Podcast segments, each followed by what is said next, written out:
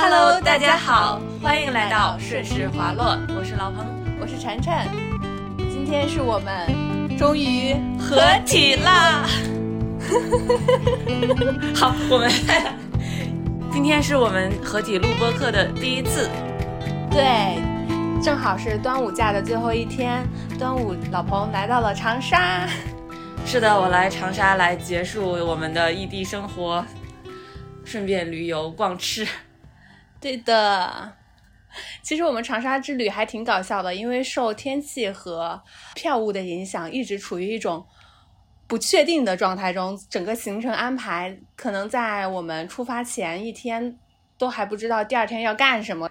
不知道这样对于我们的计划焦虑型选手鹏鹏来说，这次的旅游是一种怎么样的体验呢？这次旅游就是主打一个随缘，感觉自己心态也佛系了很多。可能有一个原因是我之前在八年前来过一次长沙，长沙的主要的旅游景点基本上之前都去过，所以这次来就是主打一个休闲游和随缘和见朋友，就没有很多计划上行程上的焦虑。比如说我一定要在什么时间去哪个景点打卡，要不然我会觉得我这次旅程是。嗯，亏了，或者是有什么心愿没实现，就完全没有抱着这种心态来旅游，所以就平和了很多。对我们这次其实是有三个朋友一起，他们是从呃第一天的中午来到了长沙，我先去给他们十一点去排队了长沙的网红餐厅，排队热门餐厅笨萝卜，然后他们下了火车之后就直接去了店里一起吃了笨萝卜。不知道对于北方人来说，湖南的菜是能够接受的程度吗？那可真是太好吃了！就是你能想象，我和另外一个朋友，我们两个坐了十几个小时的火车，下了火车直奔餐馆，下面超多人在排队，但我们两个畅通无阻的上二楼，看到了晨晨，并且有一桌点好的菜，并且马上就有茶颜悦色喝，真是太幸福了。因为我也是比较喜欢吃辣的那种人，所以湖南菜对我来讲简直是美食天堂，湘菜永远的神。对的，对。然后我们刚说到票务嘛，因为鹏鹏其实还是挺想去湖南省博的。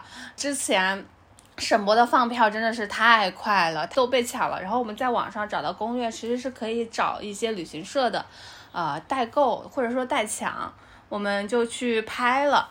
但是临到我们出发前一天，他还是一个给我们退款了的一个情况，就说没抢到。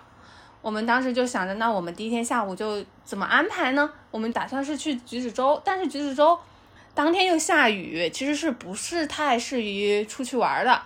结果非常幸运的是，就在前一天晚上半夜，旅行店的老板给我们打电话说帮我们抢到票了。我的票也是在。在第一天的中午给补抢到了，就我们三个人最迟是在第一天的十二点多才把票给抢齐。我们吃完饭之后就直奔去了省博。省博的话，其实它的信息量还挺大的。鹏鹏可能这次时间也不是很够，因为他五点钟就清场闭馆了。如果想去仔细的旅游的话，其实还是需要安排比较长的时间的。我们当天可能是一点多到，快两点。就只有三个小时的一个时间，其实对于一个细致的博物馆参观，时间是不是很够的？嗯，对于湖南省博是有什么样的体验？让我们鹏鹏给大家夸一夸。我匮乏的词语，对于食物和对于省博都只会说太好了。湖南省博真是太好了。首先，它的布展十分的用心，并且它的讲解做的也比较好。我们当时是没有请人工讲解，是直接在。场馆里面租借了智能语音讲解，但是它的智能语音讲解是有一部类似于小手机之类的设备，每个设备有一个单独的耳机，它应该是在每一个比较重要的文物旁边放了一个类似于感应器，就是你走到那个文物旁边，手机上就会跳出来这个文物是什么东西，然后会有一个从半分钟到一分半钟时间不等的一个讲解，在这个。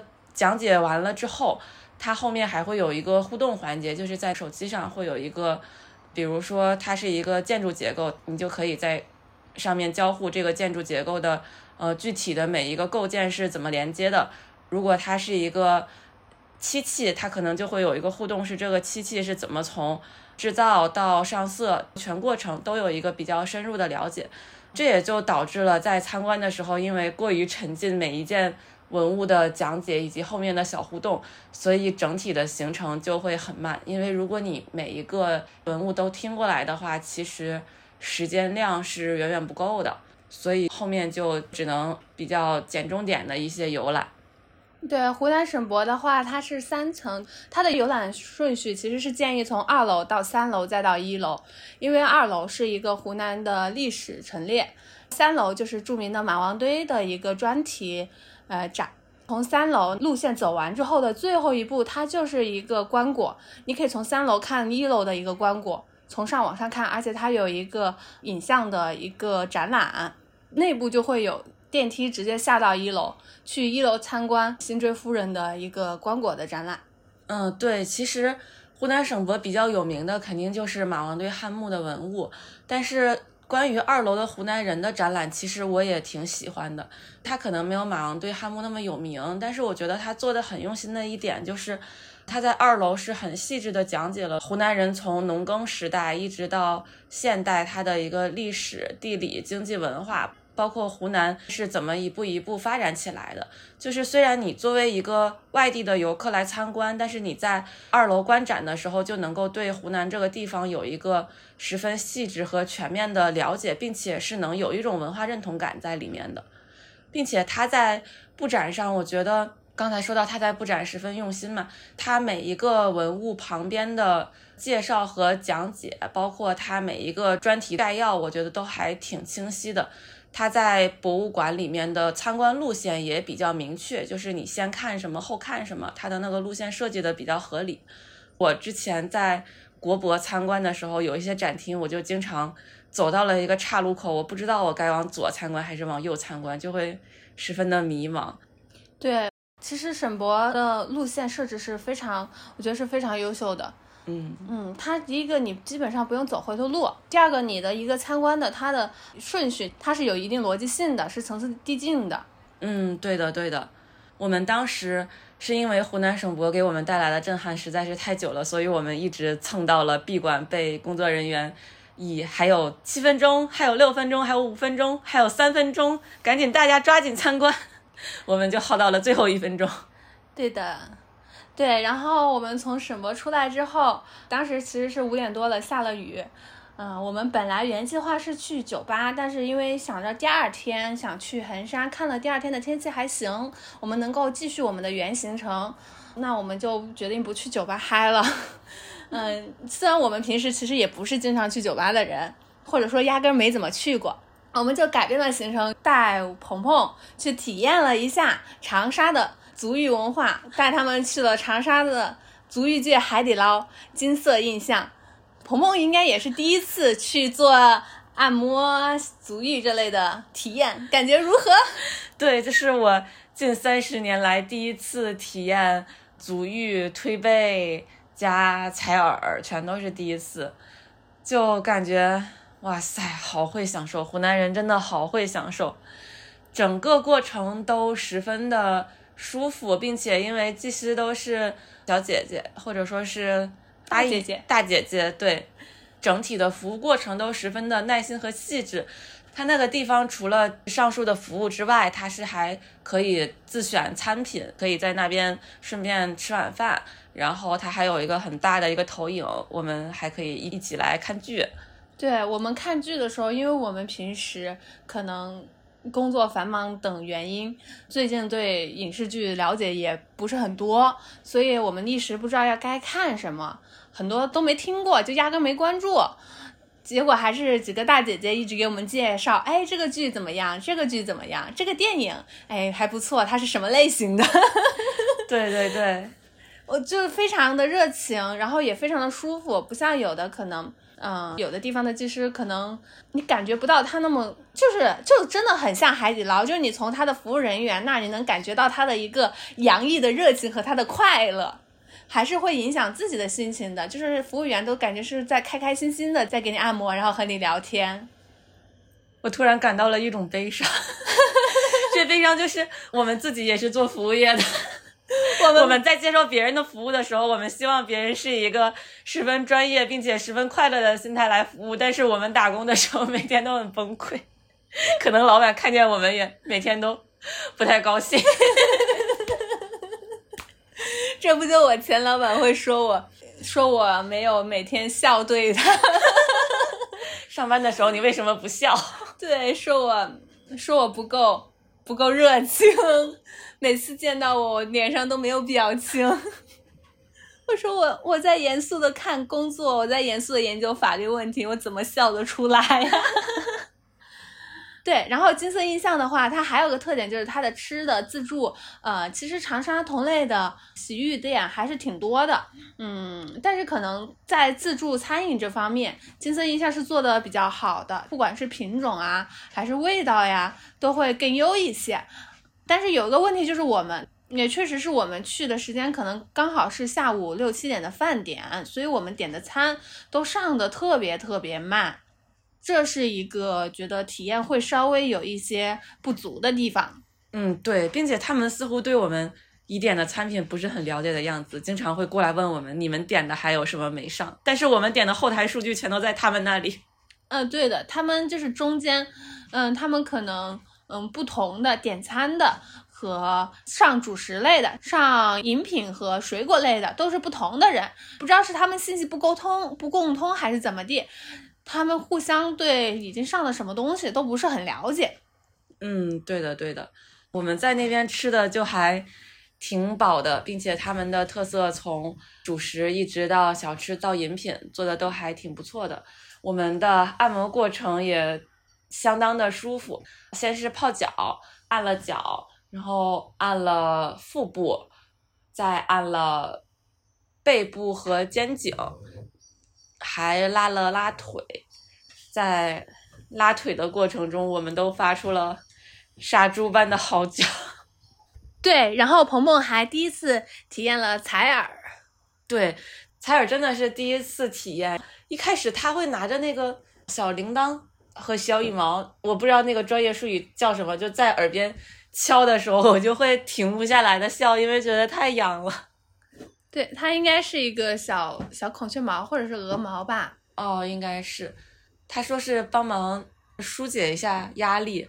它整个采耳的过程，我个人因为第一次采耳，所以我整体都有一点点紧绷，没有那么的放松。对，但是作为。也是来长沙之后才会去体验采耳，在北京也不会经常去采耳，然后采了几次之后就非常的舒适的人，我觉得采耳真的好舒服呀，就挠得我很心痒痒，然后整个人灵魂升天，我好像还没有感受到那个灵魂升天的欲仙欲死的快乐。我采完耳之后会觉得两个耳朵比较通畅。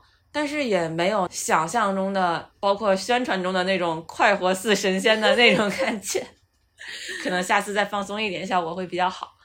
嗯，对。然后第二天就是我们特种兵的一天，我们晚上睡觉的时候可能已经快一点半了，因为我们从金色印象回来的时候就已经十点十点多了。对，十点多快十一点了，然后回来，我们再挨个的洗漱，洗漱完之后再在床上聊会儿天，所以其实就已经还蛮晚的。对，然后我们第二天是订了呃七点钟的高铁去衡山，所以我们早上五点多就起床了，就是五点不到就起床了。对对对，我当时手表显示的当天的睡眠时间应该是三个小时五十多分钟。对，我的手表是三个小时三十几分钟。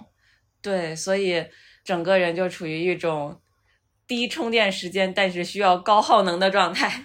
对，然后我们昨天又直接玩到了今天凌晨的三点多，充电四小时，续航就是二十四小时。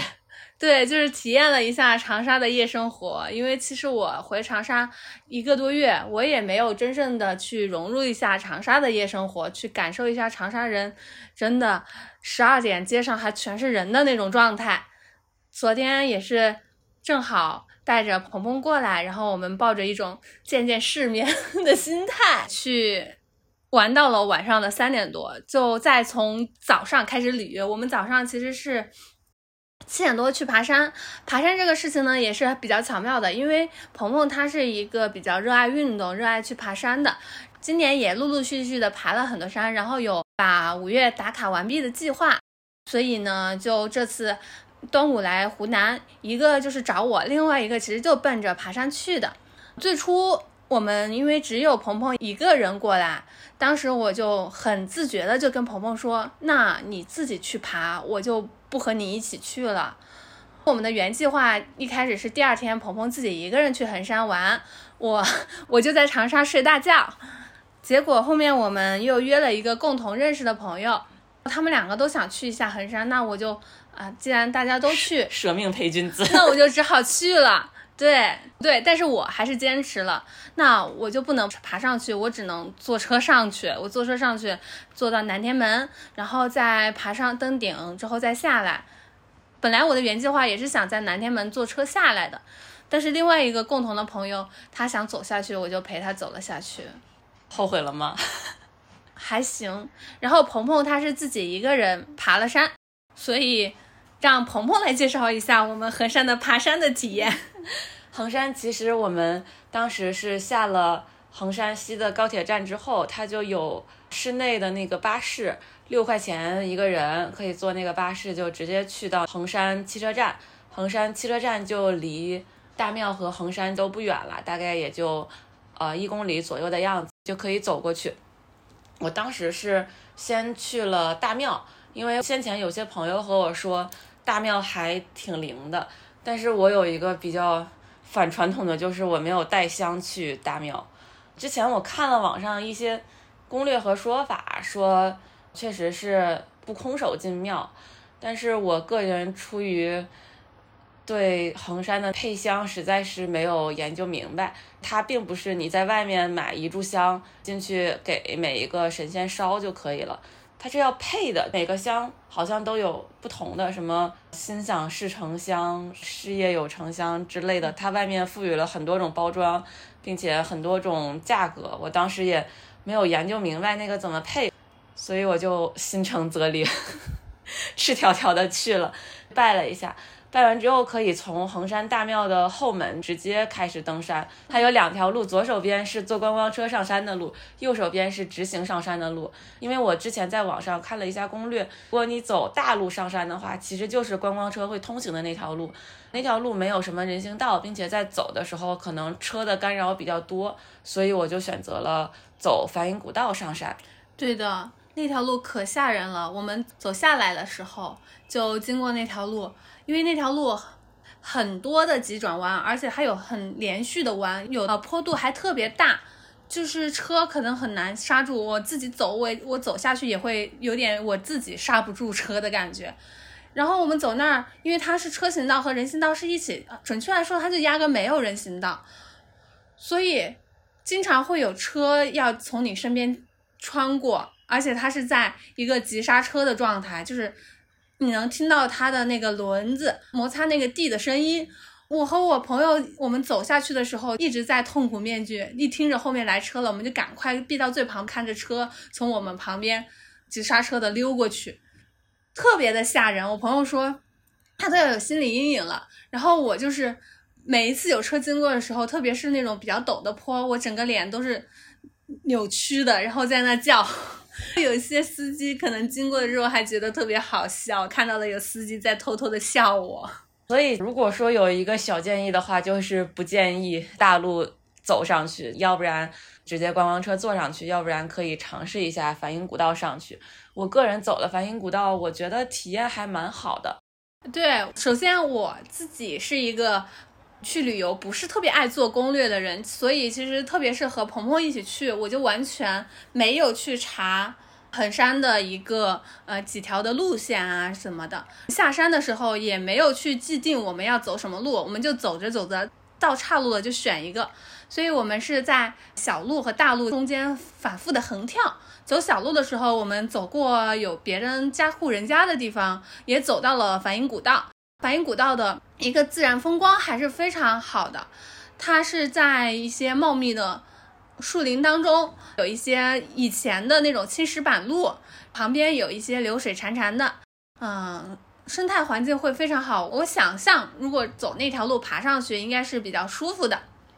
对，梵音古道它的起点是从梵音谷的入口，它的终点是在叶侯书院，它全长大概是在九公里或者十公里左右。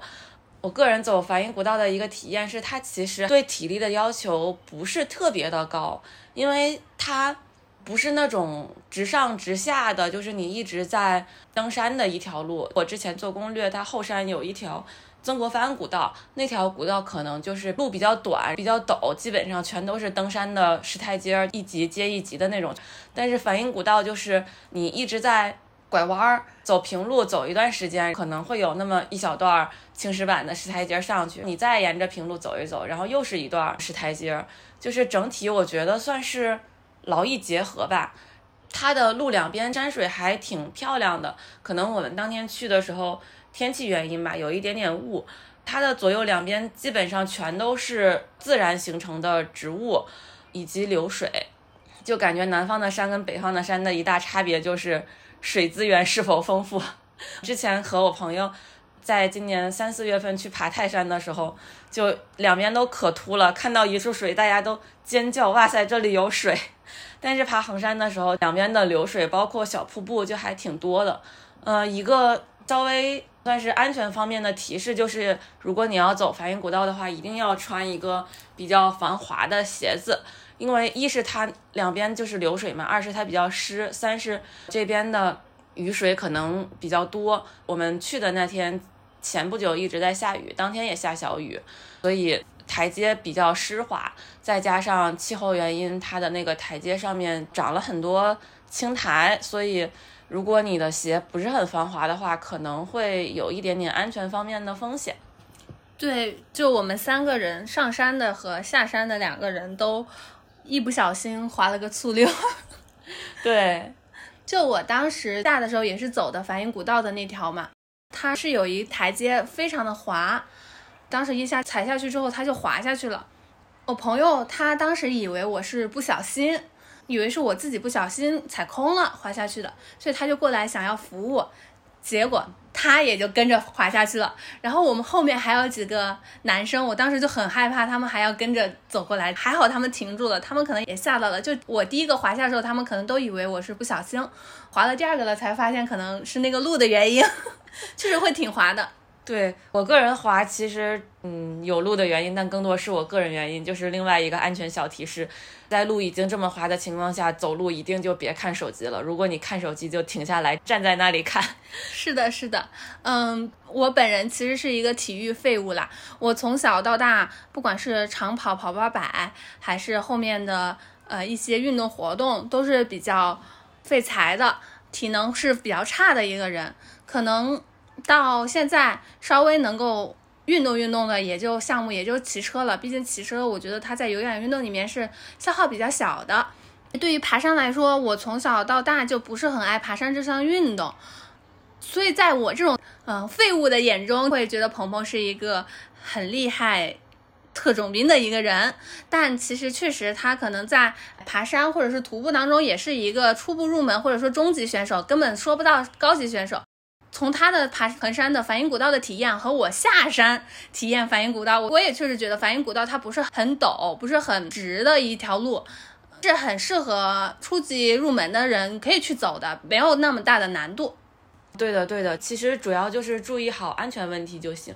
因为就像晨晨说的，我也不是一个专业的选手，我只是一个业余的爱好者，并且在业余的爱好者里面，我也不是一个装备党。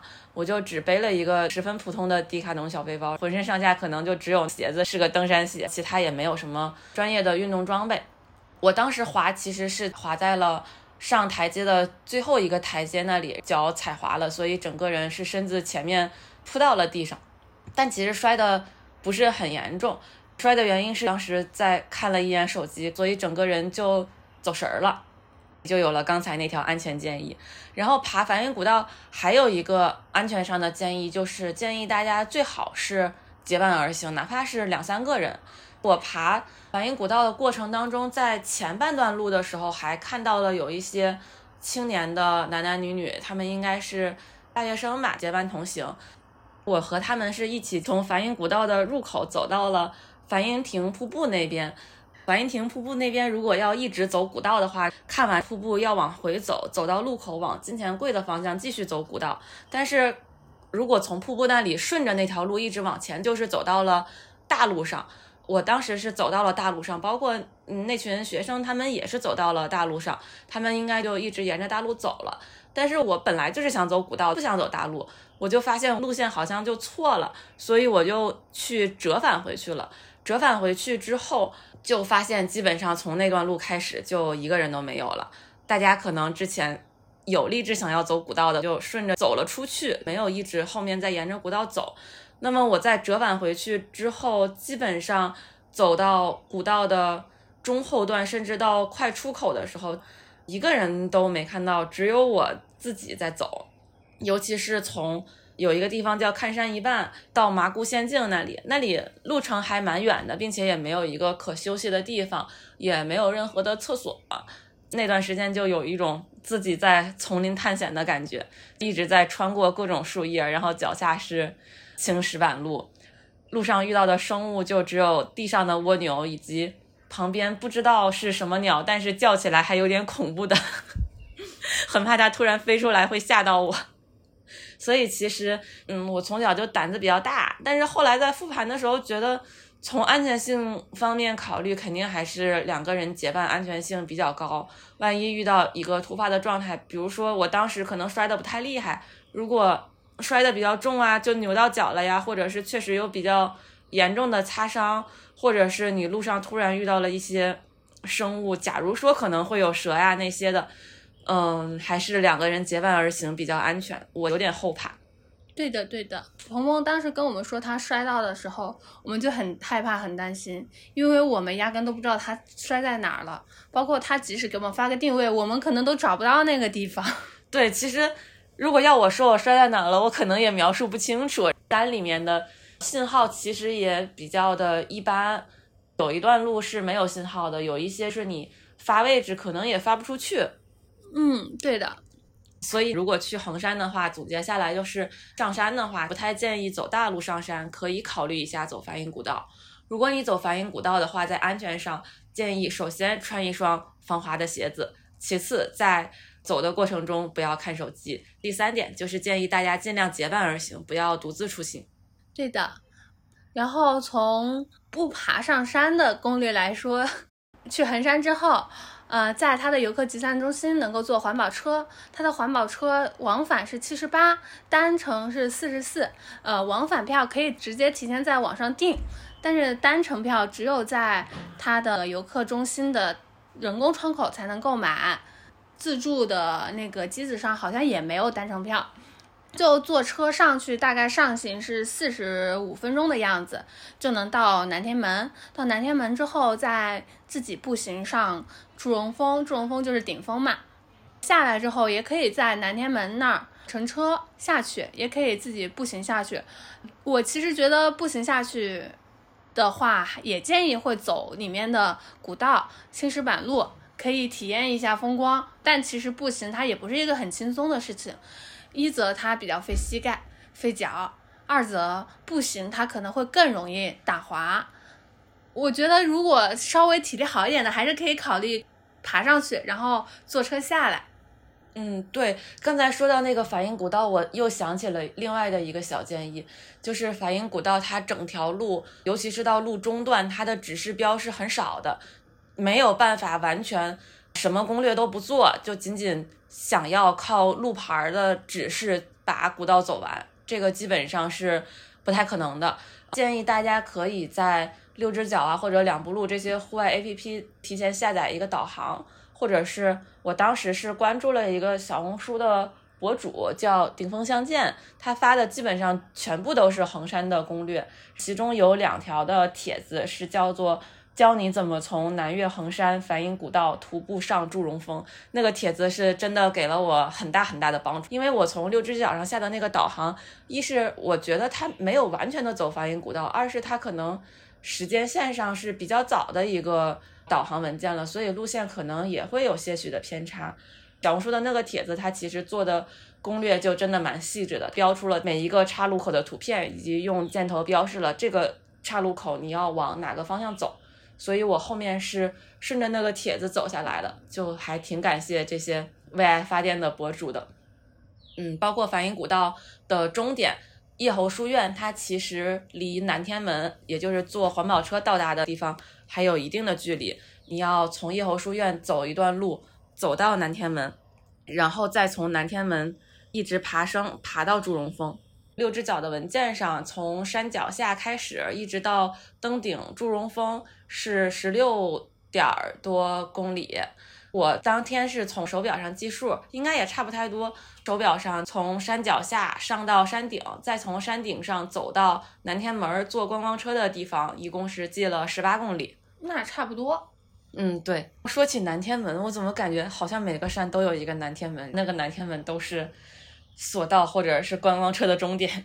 泰山的南天门也是那个环保车的终点，也是你坐车只能坐到南天门，然后从南天门往上你就一定要爬。是吧？南天门是不是？我也不太清楚啊，是不是中国的传统文化和佛教里面一个特有名词啊？因为我想到我们小时候看那个仙侠剧，或者是看那种孙悟空啊什么的，看《西游记》，天宫的大门就是南天门嘛。哦，对哦，对哦，有可能。对，可能大家听完爬山这个，就会发现我和鹏鹏两个人明明是相邀一起出游，他来找我，但是我们其实选择的是完全不一样的路线，压根儿不会必须得在一起。就是我不想爬山，我也不会说那我必须得陪着你爬，然后鹏鹏他也不会要求我必须陪着他爬，或者说他也不会说那你要坐车的话，要不我就陪你一起坐车上去。嗯，其实这是我们两个在。前期的时候也开玩笑聊到的，可能自己进入一个成年状态之后，我们越来越明白和好朋友相处好的一个最主要的问题。第一个，你要明确自己的需求，你要敢于把自己的需求说出来，我就是要这个事情。第二个就是你明白，你们互相不迁就是不会影响到你们的感情的。对，并且你不需要去绑架别人，一定要陪你怎么样。在年轻的时候，就在我们比如说大学时代，大家可能就特别热衷于我们去哪儿都要一起，所以在这种关系下，大家都会有互相牺牲的地方。随着年纪越长越大，我们在友谊中的一个独立性是变强了的。然而，这个独立性其实并不会影响我们之间的关系。包括之前另外一个朋友没有来的时候，我说我要去衡山，晨晨立刻就说：“那我可不去。” 我也不会觉得这有什么，就完全不会在意。对，因为包括之前我说我可不去的时候，鹏鹏也就说他看了一下彭山，其实确实没有什么啊，因为攻略上看的说是没有什么特别的景色，他主要是出于想要打卡五岳的心态去的。对于我这种对爬山完全没有兴趣的人，其实确实没有必要去。对我也就是非常坦然的说，那我也不去。后面说决定要一起去的时候，我也是说，那我肯定不爬山，我只会坐车上去。把这个事情和我姐姐聊的时候，我说我端午要和我好朋友一起去衡山。她说你要去爬山吗？对，就是我的一个人设，就我身边人都知道我是爬山废物，肯定不会去爬山的。我就说不是啊，我坐车上去。然后她说那你朋友和你一起坐车上去吗？我说不是啊，我朋友他特种兵，他自己爬上去。然后我姐就很疑惑，她说那你们一起去的意义在哪呢？我说不是非要一起才叫。一起陪伴吧，我们俩就一起去了那个地方，主打一个同时空的陪伴。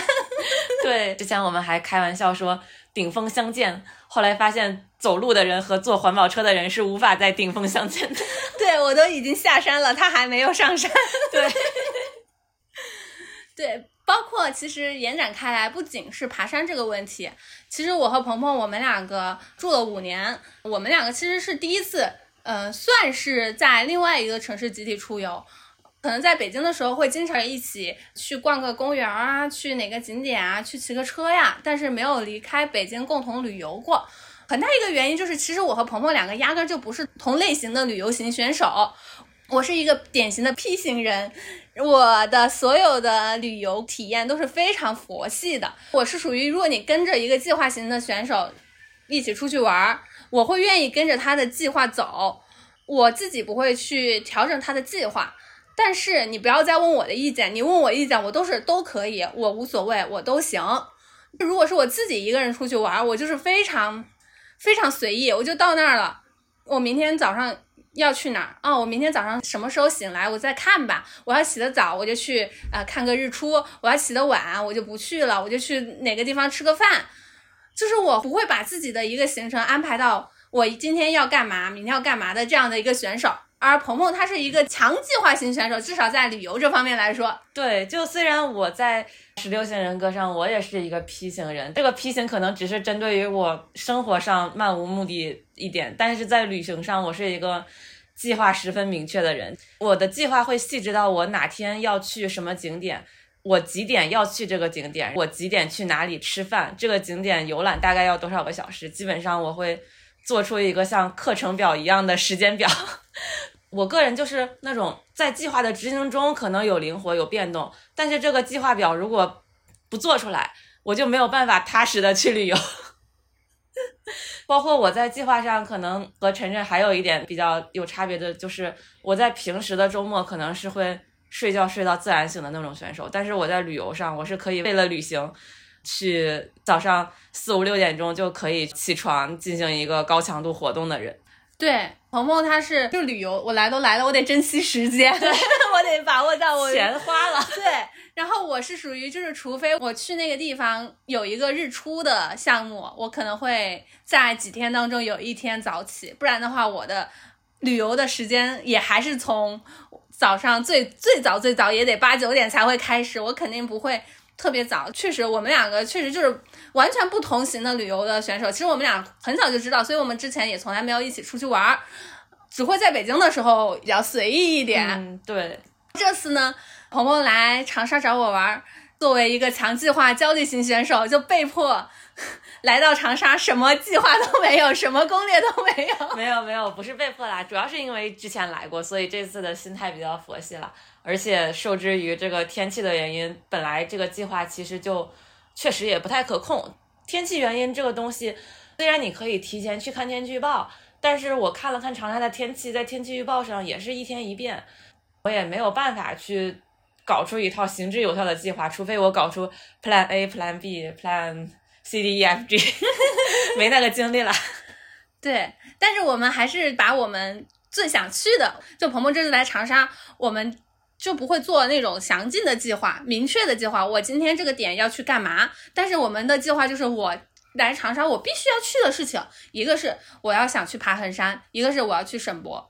我们会把这个必须要做的事情排在前面，次之的说想体验一下长沙的酒吧文化，想体验一下长沙的足浴文化，那我们也会把这个事情安排上去，只是说不会把它排在时间表里面。我今天是去爬山，或者说我今天去去按摩，而是我。随机的去变动，去调整我们的一个行程安排。对，其实去感受长沙的酒吧和夜生活，也不算是一个优先级那么厚的一个行程啦。毕竟我们都十分十分的好奇。对，对，其实之前已经聊到了去感受酒吧的按摩文化嘛，不，去感受长沙的按摩文化嘛。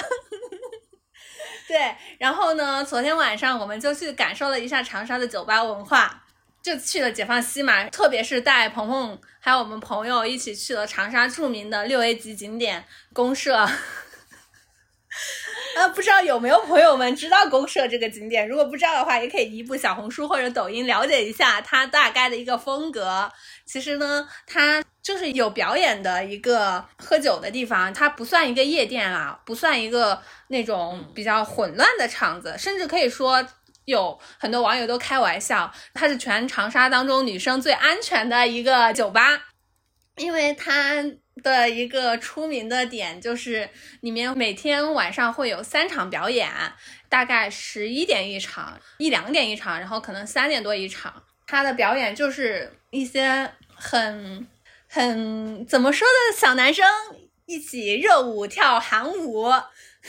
就我来之前，就回长沙之前，平时也不怎么刷抖音去关注这些小视频，所以我其实对这个从来没有听过。我作为一个湖南人，对于长沙这个著名的呃六 A 级景区，我从来没有听说过。我回来之后才了解到，然后就非常的好奇。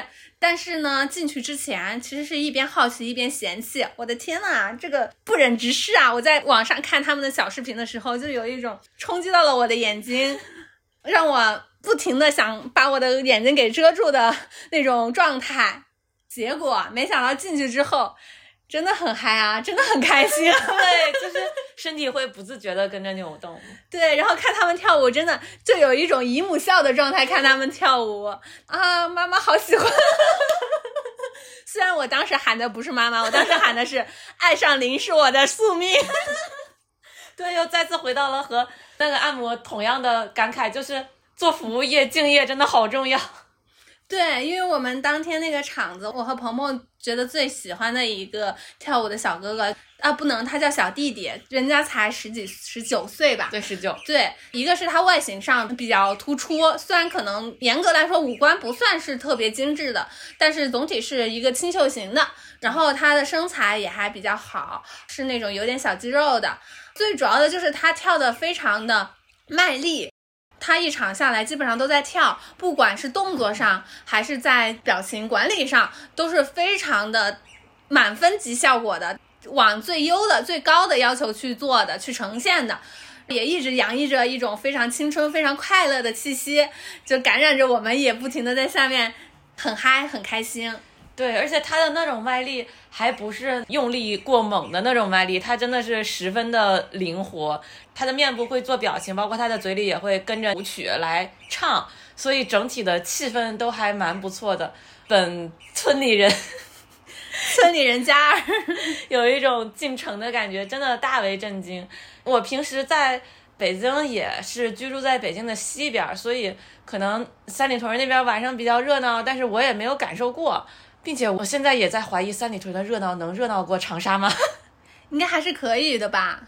可以的。北京的酒吧好像也挺好玩的，只是我们第一个我们确实久居西边老城区，过着老年人的生活。第二个就是可能我们确实也是一个比较哀的人，没办法去那么嗨，不是很热衷于这些嗨一点的娱乐项目，从来没有体验过，也可能比较传统啦。虽然我觉得这跟传统没什么关系，只是没有打开自己的天性。对对对，只是另一半没有发觉而已。只是没有体验，没有打开新世界的大门。我之前刚来的时候，另外一个舍友，我们师姐不是跟我说让我体验一下蹦到晚上三点回家的那种文化吗？我当时心里面，我好害怕呀。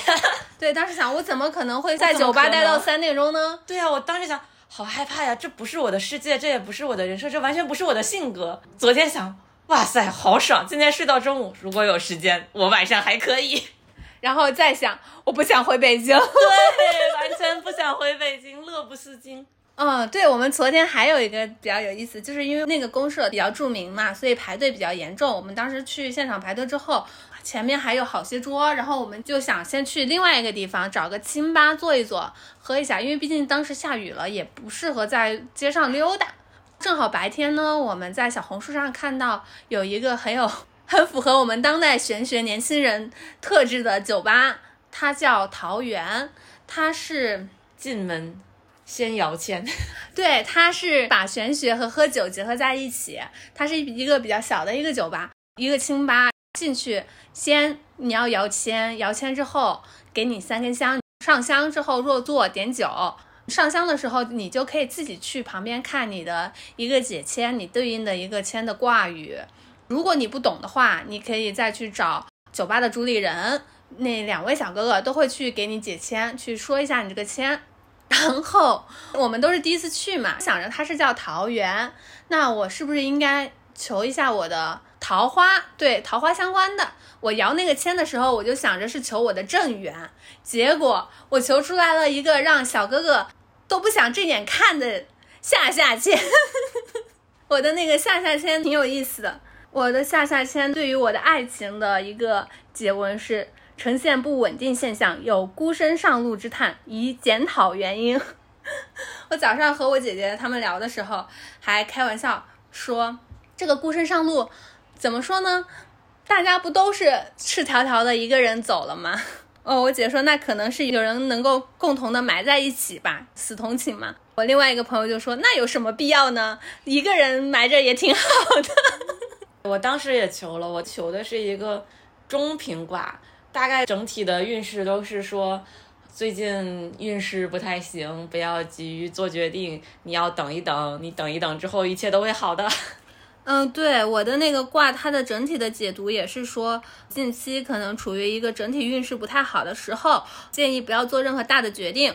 解卦的小哥哥他问我，你现在是单身吗？我说是。他说你有喜欢的人吗？我说没有。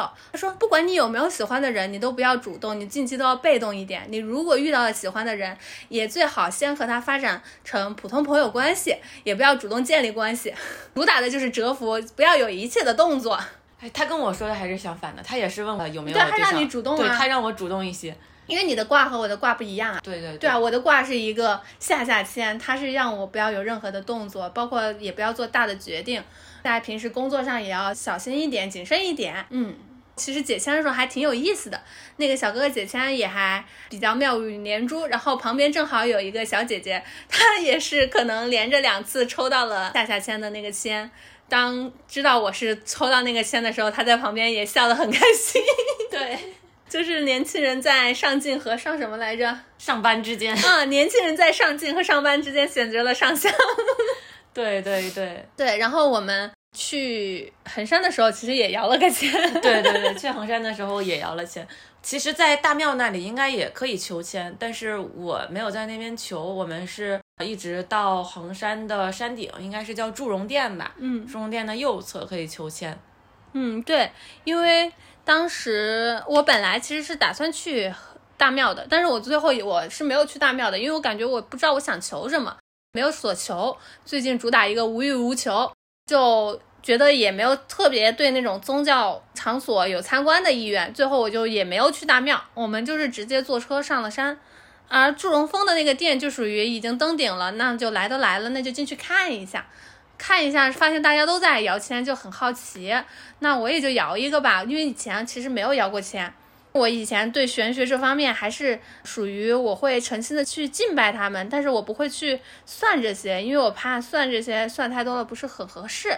但是出于一个好奇，就还是摇了个签。不过好在上午摇的签还挺好的，而且上午是我是求的我的事业，他求了一个很好的签，我就秉承着选择相信自己想相信的东西，我就坚定的相信我的事业是上上签，我的正缘是下下签，那就这样吧。包括我晚上还问那个解签小哥哥，他是把所有的那个签相关的签文啊、运势啊、推断呀、你的疾病啊、财运啊。爱情啊，都给你解了。解了之后，我就问他，我说我当时摇这个签的时候，我是想的是算我的正缘，会有什么影响吗？那小哥哥说啊，那就不用想了，你正缘不会有的，最近这段时间都不会有正缘的，你就安心吧。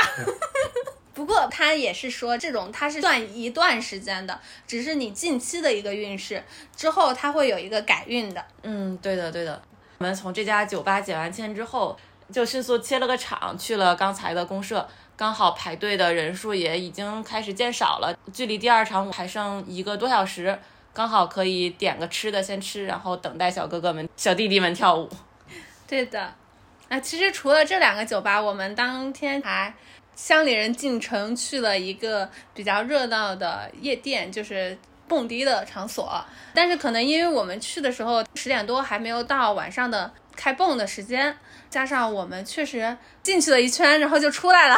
对我们进去走了一圈就出来了，可能走的路线没有走到他们蹦迪的那个区域吧，有很多站着的人，也有很多小圆桌，大家在上面喝酒。我们去了也没有座位，整体都特别的挤，并且那家酒吧里不知道为什么哈，也可能是我个人的感受，音乐的鼓点敲起来的时候，我就会感觉我的心脏有点不太正常，对就是有点生理上的不太能够适应。对，所以我们就转场去了刚刚那个清吧桃园，然后再从桃园喝完了之后，发现我们公社的排队差不多快要到了，我们就去了公社。